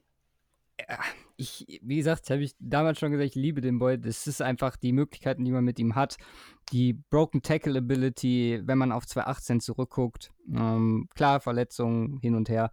Ähm, da wird, wird man, ja, es, es ist ein valider Punkt, aber man wird halt einfach hoffen müssen, dass er da, dass er da funktioniert. Und ich habe mich, ihr wisst gar nicht, wie sehr ich mich geärgert habe, dass er nach Jacksonville gegangen ist es ist halt einfach grausam. Ich möchte ihn in einem Team sehen, wenn es jetzt nicht gerade Denver ist, äh, wo ich ihn halt am liebsten gesehen hätte. Das wäre auch noch eine Stadt Hamler, Chenot, da sind vielleicht auch andere nochmal äh, anderer Meinung. Aber äh, Chenot, es tut weh, dass er nach Jacksonville kommt. Sehr gespannt, wie sich da auch jetzt offensiv das weiterentwickelt. Ähm, aber vielleicht kommt er irgendwie frei und äh, kann in eine schöne Offense äh, irgendwann in der Zukunft wird er, vielleicht wird er wegen Verletzungssorgen äh, gecuttet und darf dann irgendwann in der Offense spielen, die wissen, wie sie mit ihm umgehen müssen und plötzlich äh, ist er komplett verletzungsfrei. Das wäre so das Traum-Szenario, damit wir alle die, die wunderschönen äh, Momente von LeVisca Chenault gemeinsam in der NFL erleben können. Nächstes, nächstes Jahr mit Trevor Lawrence funktioniert das dann. Das ist äh, gar, kein, gar kein Ding. ja, aber dann müssen wir wirklich anfangen, die Jaguars zu mögen. Ich weiß nicht, ob ich das mit mir vereinbaren kann. Nee, nachdem Ohio State letztes Mal geschlagen hat im Halbfinale, mag ich den eh nicht mehr. Insofern ist okay für mich. ja, also ähm, ich, ich kann, ich, äh, ich bin da so ein bisschen beeinflusst. Logischerweise, was Lewis Nord angeht. Äh, woher weiß ich nicht. Ähm, äh, ansonsten, also Ben Bartsch wird für mich jetzt auch der Pick, der hier raussticht, weil für mich war er ähm, auch klar, also er hatte halt enorm, ein enormes Upside, du sagtest es auch, ähm, könnte auch irgendwie in die Hose gehen ähm, äh, als Small School Pro, äh, Prospect. Für mich war er halt äh, tatsächlich Nummer 6 Tackle ähm, auf meiner Liste und das in Runde 4 ist, ist echt ein äh, Traum-Szenario. Ich glaube, die Upside ist der enorm. Äh, von daher mu muss ich da auch mit, auch mit dem Pick äh, äh als besten Pick äh, äh, gehen. Als, als schlechten Pick ist für mich schwierig zu identifizieren, weil ich finde die ersten fünf Picks alle super. Mhm. Ähm, und danach ähm, wird es irgendwann schwierig mit der Knowledge, äh, äh, was die Thematik angeht. Ich, ich äh, könnte mir vorstellen, ähm, äh, dass äh, insbesondere in der vierten und fünften Runde noch ein bisschen mehr Value hätte rauskommen können. Ich würde aber jetzt äh, speziell keinen, keinen konkreten Spieler rauspicken, wo ich sagen würde, ey, der ist jetzt aber schlecht. Ähm, von daher äh, bin ich, äh, ist auch, auch die Jaguars haben bei mir ein Top Grade äh, bekommen. Äh, von daher, ich bin da durch, durchweg eigentlich ziemlich zufrieden. Top, sehr, sehr gut. Sehr, sehr spannend, dass äh, wir jetzt gerade bei den Jaguars hier so ein bisschen clashen. ja. Aber genau, kommen wir zur AFC West. Da haben die Kansas City Chiefs letztes Jahr offensichtlicherweise die, den besten Rekord gehabt, haben da äh, ja doch vielleicht eine ganz okay Saison gehabt. Ich glaube, da sind wir uns einig. Und ähm, genau, die Kansas City Chiefs. Mhm haben in der ersten Runde einen Running Back gezogen, äh, Clyde Edwards Hilaire. Sollte, glaube ich, ganz spannend werden. Ich gehe jetzt hier mal nicht auf den Running Back mit meinem schlechteren Pick. Also mit dem Pick, den ich mag, ist Lucas Young. Auch hier Offensive Tackle, Ende dritte Runde, finde ich den echt ziemlich spannend. Und Willie Gay Jr., ich glaube, viele feiern den. Ich habe es nicht so gesehen. Für mich war der ein bisschen, also die Konstanz hat mir gefehlt. Ich sehe, dass der athletisch ist, ich sehe, dass der Upside hat, aber auch so was äh, Run Gap Responsibilities angeht, äh, was so Konstanz angeht, äh, Disziplin angeht, denke, kann da, gibt es da noch ganz, ganz viel Luft nach oben. Deswegen hätte ich den eher so Anfang Tag 3 gezogen und das war mir ein bisschen zu früh. Ja, nach dem Clash gerade wie jetzt wieder traute Einigkeit. Lukas Niang habe ich alleine ihn war, war er, oder er war auch einer meiner äh, favorisierten Denver Picks. Einfach dann später wäre, wäre man denn auf Tackle gegangen. Ähm, aber nur drei Penalties bei 1900 irgendwas Snaps. Was willst du mehr als Garrett Bowles Geschädigter? Von daher muss ich äh, hier auch äh, mit Niang gehen. Ja. Also äh, äh, schwierig für mich. Also ähm, ich, ich muss, muss eigentlich auch mit Lukas Niang gehen. Das ist also äh, äh für mich ein ziemlich guter Pickup. Äh, ähm, ja, dritte, ja quasi fast vierte Runde. Äh, der letzte Pick in der dritten. Ähm, was, was ich extrem schlecht finde, ich möchte da keinen Spieler rausnehmen, ich würde auch jetzt nicht Willie Gay spezifisch hier rausnehmen. Äh, man kann viel über Value reden etc. Äh, und darauf zieht das tatsächlich auch ab. Eigentlich meiner Meinung nach, ähm, jetzt insbesondere auch mit den ganzen Thematik, was äh, um äh, deren Cornerback äh, jetzt in den Medien äh, rum ist mit Marihuana-Besitz etc., ähm, für mich Cornerback eigentlich äh, ganz oben mit auf der Liste gewesen, was die brauchen. Ähm, deswegen fand ich auch grundsätzlich äh, schon mal die Idee nicht ganz so geil, einen Running Back in der ersten Runde zu nehmen, wenn sie sich doch einen super Cornerback holen können und einen Running Back irgendwann später. Irgendeinen finden sie da schon. Ähm, das kann mit Sicherheit gut funktionieren und auch in der Offense. Edward Zeller, ähm, äh, super Spieler, feiere ich auch richtig ab. Ähm, nicht da, nicht wenn du einen Cornerback brauchst, wo du einen Top-Spieler noch kriegen kannst. Wenn Fulton, wenn wir den nur nehmen, äh, auf dem Board haben, äh, das für mich eigentlich, eigentlich äh, ein komplett äh, katastrophaler Gedankengang, so zu picken. Äh, deswegen ähm, ähm, würde ich als schlechtesten Pick tatsächlich äh, Clyde Edwards Hilaire nehmen, einfach weil es so da keinen Sinn macht. Ja, würde ich dir zustimmen. Ähm, der Punkt, die ich davon habe, äh, oder die dazu habe, wäre, wenn, wenn nicht, wenn, wer, wenn nicht die Chiefs, ne? Also ja. wer sollte sich ja, ja. nicht erlauben können.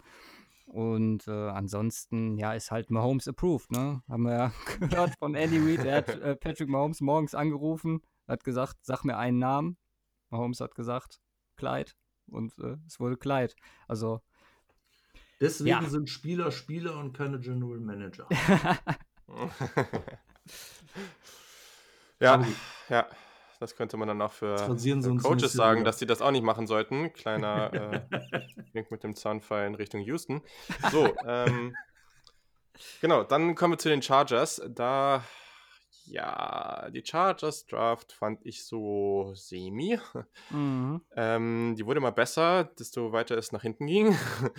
also gegen Justin Herbert sage ich an der Stelle nichts. Ich, ich mag den nicht. Ich hätte ihn viel später gezogen, aber das, ähm, wenn man den Quarterback mag, dann soll man den gerne früh ziehen. Ich bin so froh, ähm, dass, nicht, äh, dass, es nicht Tour ist in Los Angeles. Ja, das kann ich mir vorstellen. Als Broncos-Fan kann ich das kann ich mir das echt denken. Ähm, ja, also ich gehe einfach mal von oben nach unten und damit fange ich mit dem schlechteren Pick an. Ich fand diesen Uptrade äh, mit wirklich einigem an Value für Kenneth Murray, einem Linebacker, den ich in Coverage jetzt erstmal noch nicht so mega viel zutraue, äh, nicht so wirklich smart. Also Kenneth Murray ist ein spannender Spieler, unglaublich athletisch, aber weiß nicht, ob man da irgendwie von, ich weiß gar nicht, 17 Picks oder so sind die da hoch, glaube ich. Also auf jeden Fall ein ja. gutes Stück. Haben noch einen Drittrunden-Pick davor abgegeben ja, es war schon happig und die Patriots haben sich äh, gut einen abgelacht darüber wahrscheinlich. Also das war, äh, fand ich nicht so gut und ja, das ist nicht nur aus Ohio State Sicht, sondern weil ich dachte, dass der einfach viel, viel, viel, viel früher geht. KJ Hill in der siebten Runde ist einfach mega ja. nice. Also das könnte, das, der wird Slot spielen, das ist kein Spieler, der jetzt überathletisch ist, aber ich glaube trotzdem, dass das einfach so ein typischer bester Freund des Quarterbacks, Chain Mover, Slot Receiver und ja, also finde ich einen richtig guten Pick in, in der siebten Runde. Ja, passt auch super in den, in den Wide Receiver Core, den sie aktuell da haben. Ja. Ähm, ich hätte Herbert und Murray auch getauscht. Also eher noch vom, wenn es denn unbedingt ein Linebacker sein muss, dann am besten auch nicht Kenneth Murray, sondern Isaiah Simmons an 6 und ähm, Justin Herbert an 23. Dann hätte ich gesagt, äh, das ist okay. Ähm, mhm. Dann wäre das auch durchaus äh, besserer Draft für die Chargers gewesen. Deswegen habe ich auch, ich habe beide Picks, sowohl den, die ersten, also die ersten beiden First-Round-Picks als die Negativpunkte hier für die Chargers aufgeschrieben? Ähm, ja, ähm, ich finde, äh, ich, ich fange mal mit dem Besten an. Äh, du hast KJ Hill genannt, natürlich, äh, also das ist krass. Äh, ich finde aber auch Aloy Gilman in Runde 6 äh, äh, ziemlich nice Pickup. Ähm, muss man dazu sagen. Ich möchte aber tatsächlich bei den Chargers viel mehr über das Schlechte reden. Ähm, ich äh, mag den Justin Herbert Pick gar nicht. Äh, hat äh, nicht nur mit dem Spieler zu tun, sondern hat ähm, mit der Situation, in die er reinkommt, zu tun. Ähm, wenn du keine Philip Rivers bist, wirst du hinter der O-Line extreme Probleme haben. Ähm, und sind sie O-Line angegangen? Nee, sind sie nicht. Ähm, für mich auch in meinem Knockdraft, ähm, ich habe viel darüber nachgedacht, äh, nimmt, nimmt euch einen Tackle. Ähm, ihr habt euren, äh, einen eurer Starting Tackle habt ihr im Trade an die Panthers abgegeben und die O-Line war vorher schon für einen Eimer.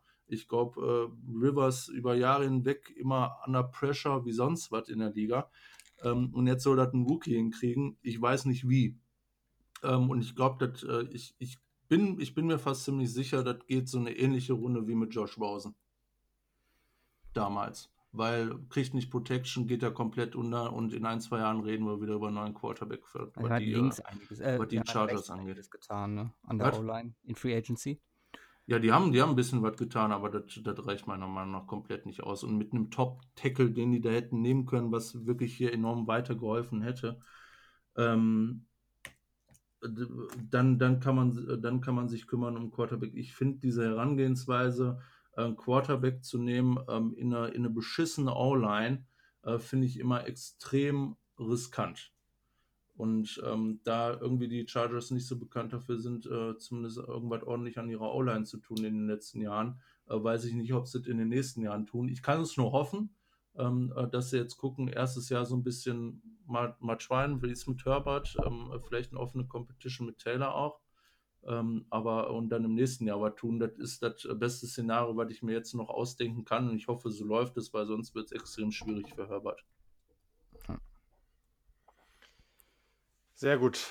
Perfekt. Dann äh, zum vorletzten Team in der AFC und das ist ja ein Team, ich, ich fand das auf jeden Fall eine spannende Draft. Also was man am Ende davon hält, ist, glaube ich, oder gibt große Unterschiede. Aber die Las Vegas Raiders hatten zwei Erstrunden-Picks, Henry Rux, Damon Annette, ähm, haben dann noch ein paar mehr, ja, praktisch Wide Receiver gezogen. Ich muss für mein Lieblingspick, aber und ich glaube, da sind wir uns wahrscheinlich alle einig. Jo. ich weiß es nicht. Ja, okay. Oder? Nee, tatsächlich nicht. Siehst du, sind wir uns nämlich nicht einig. Okay. Weil für mich ist es hundertprozentig Runde 4, Pick 33, Amik Robertson, den ich einen richtigen Tacken höher hatte. Ähm, Finde ich einen unglaublich geilen Pick, war super lange der höchste Spieler auf meinem Board. Ähm, und schlechtesten Pick. Ich hatte Damon Annette relativ hoch, deswegen fand ich das gar nicht so schlimm. Ein Tacken zu hoch für mich, aber ich hätte ihn auch in der ersten Runde gezogen. Ähm, oder mein Ceiling wäre in der ersten Runde gewesen. Zweite hätte ich auch okay gefunden. Für mich ist es, boah, ich muss überlegen, Tanner Muse hätte ich auch nicht so hochgezogen. Ich weiß nicht, was man in dem sieht. Ähm, aber ich fand auch Lynn Bowden zu früh, keine Ahnung. Ich weiß ja. nicht, ob das der Spieler ist, den du feierst. Ich glaube, es ist eher Brian Edwards. Mhm. Ähm, aber Lynn Bowden, pff, das ist jetzt, also keine Ahnung, man darf mich gern vom Gegenteil überzeugen, aber wo wir eben von Chenok geredet haben, das ist nun wirklich ein Gadget-Spieler. Also, ja. weil der ist halt auch nicht so physisch oder athletisch, der ist halt shifty, aber der ist nicht so athletisch äh, oder nicht so schnell. Ähm, und dazu kann er auch überhaupt keine Routes rennen. Also, das ist wirklich jemand, der, äh, ja, der kann in verschiedensten Stellen eingesetzt werden, aber in der dritten Runde war mir das zu früh. Ich habe äh, da relativ klar Mr. Äh, Mr. Annette als mein meinen schlechteren Pick. Also der hat es mhm. nicht in meine Top 10 Cornerbacks geschafft. Und wie du schon sagtest, Edwards äh, als auch ein Spieler, den ich da, ja, das ist so einer, wo ich dann sage, okay, da musst du dann schon eher Angst vor haben, äh, als Team, das zweimal gegen, gegen die Raiders spielt dieses Jahr, weil, oder nächstes Jahr und dann noch in den folgenden Jahren, weil auch mit ihm einiges an Upside möglich ist, wo er dann äh, durchaus vielleicht sogar eine bis, ja, doch eine Runde hätte früher gehen können. Und an 81 da definitiv äh, zu tief gefallen ist, meiner Meinung nach. Mhm. Ähm, ja, ich, äh, ich finde ich find Henry Rux äh, geil. ähm, ähm, ich, mich jetzt, ich, ich quäle mich heute noch mit der Frage, was wäre passiert, hätten sie nicht an 12 gepickt? Wie wäre der Draft verlaufen?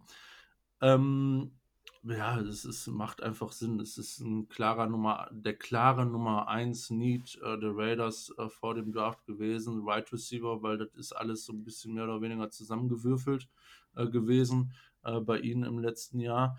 Äh, und Henry Rux ist halt ähm, richtiger Playmaker. Man hätte jetzt vielleicht auch dafür argumentieren können, äh, einen Lamb oder einen Judy zu holen, die so, so ein bisschen in eine Richtung gehen. Rux geht halt wirklich ähm, äh, nochmal anders als die anderen beiden in der äh, äh Speedster Richtung, Playmaking äh, äh, etc., äh, was, ähm, was den ähm, ähm, auch was die Einsatzmöglichkeiten angeht.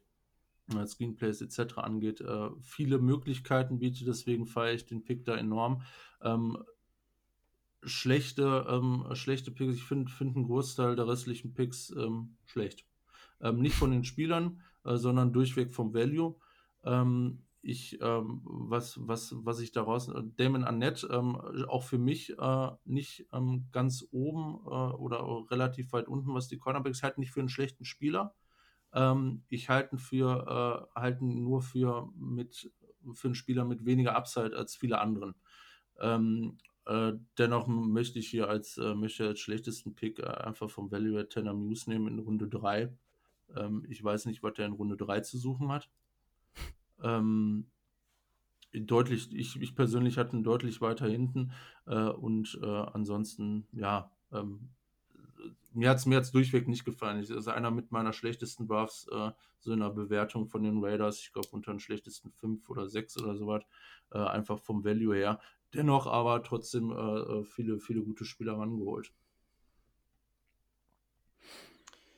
Ja, und jetzt kommen wir zum letzten Team äh, in der AFC und da, Luca, muss ich natürlich dir das Wort geben. Was, äh, was sind deine, dein bester und der schlechteste Pick für die Broncos? Also, mein, das ist jetzt äh, extrem schwer. Ähm, ich weiß, wen Simon nehmen wird, von daher nehme ich äh, Runde 3 Lloyd Cushenberry. Äh, alles, was mit O-Line zu tun hat. Ähm, definitiv sehr, sehr gut. Er vom Value her da, also ich hatte Second Ground Grade bei ihm äh, da auch noch passend. Hm, ich muss sagen, dass äh, dadurch, dass man mit Glasgow in Free Agency jemanden geholt hatte, der Guard und Center spielen kann und sich dann entschieden hat, okay, wir gehen Guard-Position, äh, wir gehen die Center-Position im Draft, äh, wird er der wahrscheinlich äh, Starting Right Guard dann nächstes Jahr sein. Äh, mit äh, dem, den Simon dann gleich noch uns vorstellen wird, hat man, denke ich mal, value-technisch beziehungsweise upside-technisch einiges gerissen in Runde 6. Und äh, ja, Jerry Judy war halt ähm, der zweite Traum nach Andrew Thomas, wie ich es äh, dir ja schon vor zwei Wochen gesagt hatte. Mhm. Ähm, ich bin ausgerastet.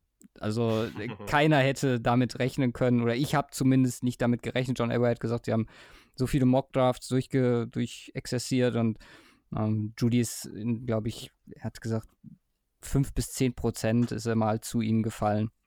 Um, ähm, was ich nicht mag, also nicht mag, ist falsch, aber Ojemudia äh, in Runde 3, ich hätte halt deutlich äh, andere Cornerbacks, wie zum Beispiel Bryce Hall, ich erwähnt hatte, äh, davor gesehen. Das wurde dann mit, ja, mit Fangios Präferenz erklärt und halt auch einfach der Art und Weise, wie er mit Cornerbacks umgeht.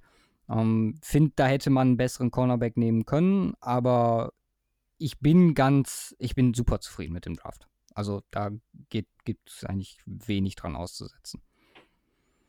Ja, also ähm, ich finde das jetzt ein bisschen verwunderlich, was, äh, was der Luca sagt, weil nach unseren Gesprächen äh, äh, sind das alles äh, ähm, Future Hall of Famer, äh, die da gedraftet wurden.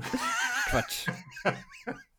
Nein, ähm, äh, Quatsch. Also du, du sagst schon richtig, wir hatten schon drüber gesprochen, mit Ten Muti, für mich der absolute Stil und äh, Top-Pick in Runde 6. Es, es macht Sinn, ähm, in allen Belangen äh, äh, den äh, zu den Broncos zu holen. Äh, sie brauchen Inside-Verstärkung, ist für mich Nummer 4 Inside-O-Liner, wenn wir alles zusammenrechnen, auf meinem Big Board gewesen, kriegen sie in Runde 6.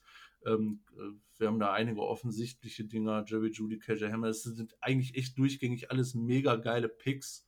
Das ein, der einzige, der mir nicht gefällt, ist in Runde 3 McTelvin Agam ähm, macht für mich so keinen Sinn. Aber äh, auch das ist nur so ein kleines Side Note. Ansonsten bin ich da echt äh, auch nach äh, Diskussionen mit Luca und äh, weiteren Informationen seinerseits sehr zufrieden, was das angeht. Sehr, sehr gut. Ja, ist auf jeden Fall eine spannende Draft-Class auf jeden Fall. Ich muss sagen, McTavin Agam ich finde ihn sogar ganz cool, bisschen früh, aber auf jeden Fall jemand mit viel Upside. Also so ein Sleeper-Pick für mich lange gewesen. Der ist jetzt hier früh, viel früher gegangen, als ich gedacht hätte. Ein bisschen Draymond Jones-Vibes, die ich so von ja. ihm bekomme. Ja, ich glaube, das trifft es ganz gut. Ja, den Spieler, den ich mir jetzt aufgeschrieben habe, ist tatsächlich der letzte ähm, hier in der Liste. Und zwar ist das Derek Tuschka von North Dakota State. Sehr, sehr produktiver Spieler, super spannender Spieler. Ähm, ich glaube, also gerade die Production hat er natürlich gestimmt. Muss es auch, wenn man auf dem FCS-Level spielt. Aber also ich fand, der hat einfach ganz viel Tools und der ist einfach super interessant. Und den so spät zu bekommen, also sich ist ja praktisch. Man holt ihn sich ja praktisch, damit man, damit keiner den als UDFA äh, wegschnappt. Ja. Und deswegen fand ich das an der Stelle echt einen richtig coolen Value. Den hätte ich persönlich viel früher gesehen. Ja, Ojimudi hast du schon genannt. Ähm, ich muss sagen, wenn, also Albert O, der ist schnell gelaufen, aber auf Tape habe ich, ich wirklich gar nichts gesehen. Also ich habe es einfach nicht verstanden. Hast du, und hast du vom nicht, letzten Jahr auch schon geguckt mit, äh, ja, ja, mit Drew? Ja, ja, ich weiß, aber. Ist also übrigens gleiche ja Situation wie mit äh, Helea. Elway hat auch äh, Drew Lock morgens angerufen und gefragt, was sollen wir machen, Runde 4? Meinst du, ist eine Idee? Und äh, die beiden dann wohl auch äh, über den Tag noch verteilt, so hin und her getextet. Okay. Ähm, Albert ja, O dann die ganze Zeit gewartet. Nein, ich muss auch sagen, also ist halt auch eine Position, wo Denver mit Bennett und ähm, ich meine, Denver hat jetzt so viele Titans gerade auf dem Roster, mit Jake Butt noch, da, wo es nie wirklich funktioniert hat, verletzungstechnisch etc. Und ähm, auch eher so ein Luxuspick, wo man, denke ich mal, sagt, und das finde ich halt für den Draft halt von der, vom Approach her ganz nice, wo man sagt, okay, wir machen es Drew so angenehm wie möglich. Immer noch das Fragezeichen, wo man dann keinen Tackle gedraftet hat. Aber ja, wenn man da so ein Target holt, was, ja, wo eine gewisse, ja, Zuneigung, um es jetzt mal so zu sagen, mhm. besteht, dann äh, finde ich das noch, ist noch okay in Runde 4. Ich hätte es auch lieber später gesehen, wenn ich ehrlich bin. Ja, und vor allem dann hätte ich lieber noch ein, zwei Picks in die Hand genommen, wäre eine halbe Runde vorgetradet, hätte mir Adam Troutman genommen, der ja gar nicht so viel früher gegangen ist. Das hätte ich deutlich, deutlich besser gefunden, wenn man den Tight End haben will. Ja. Aber okay, wenn man den Quarterback glücklich machen will, dann äh, hat das ja vielleicht auch seinen Sinn. Alles für Drew. Ja, cool. Perfekt. Also Leute, ne, das äh, war die erste Hälfte. Die zweite Hälfte zur NFC könnt ihr eben bei den Jungs vom Cover 2 Podcast hören. At Cover2 Podcast auf Twitter, einfach ausgeschrieben, ohne irgendwelche Zahlen. Und genau, also ich werde es dann auch nochmal in den Show Notes verlinken, dann könnt ihr es da auch einfach sehen. Ja, Jungs, hat mir viel Spaß gemacht. Schon mal vielen Dank, dass ihr an dieser Stelle hier mit dabei wart. Gerne. Immer wieder gerne. Sehr gut. Und äh, ja, genau, dann ist es eigentlich jetzt an der Zeit, wenn ihr nicht von da kommt, das kann natürlich auch sein, dass das jetzt schon der zweite Teil für euch war, aber wenn es eben andersrum ist, dann ist es jetzt an der Zeit, gleich äh, euch auf die Suche zu machen, wo auch immer ihr Podcast hört. Cover 2 Podcast und dann da einfach einschalten zum zweiten Teil dieser Ausgabe. Viel Spaß dabei. Haut rein. Peace.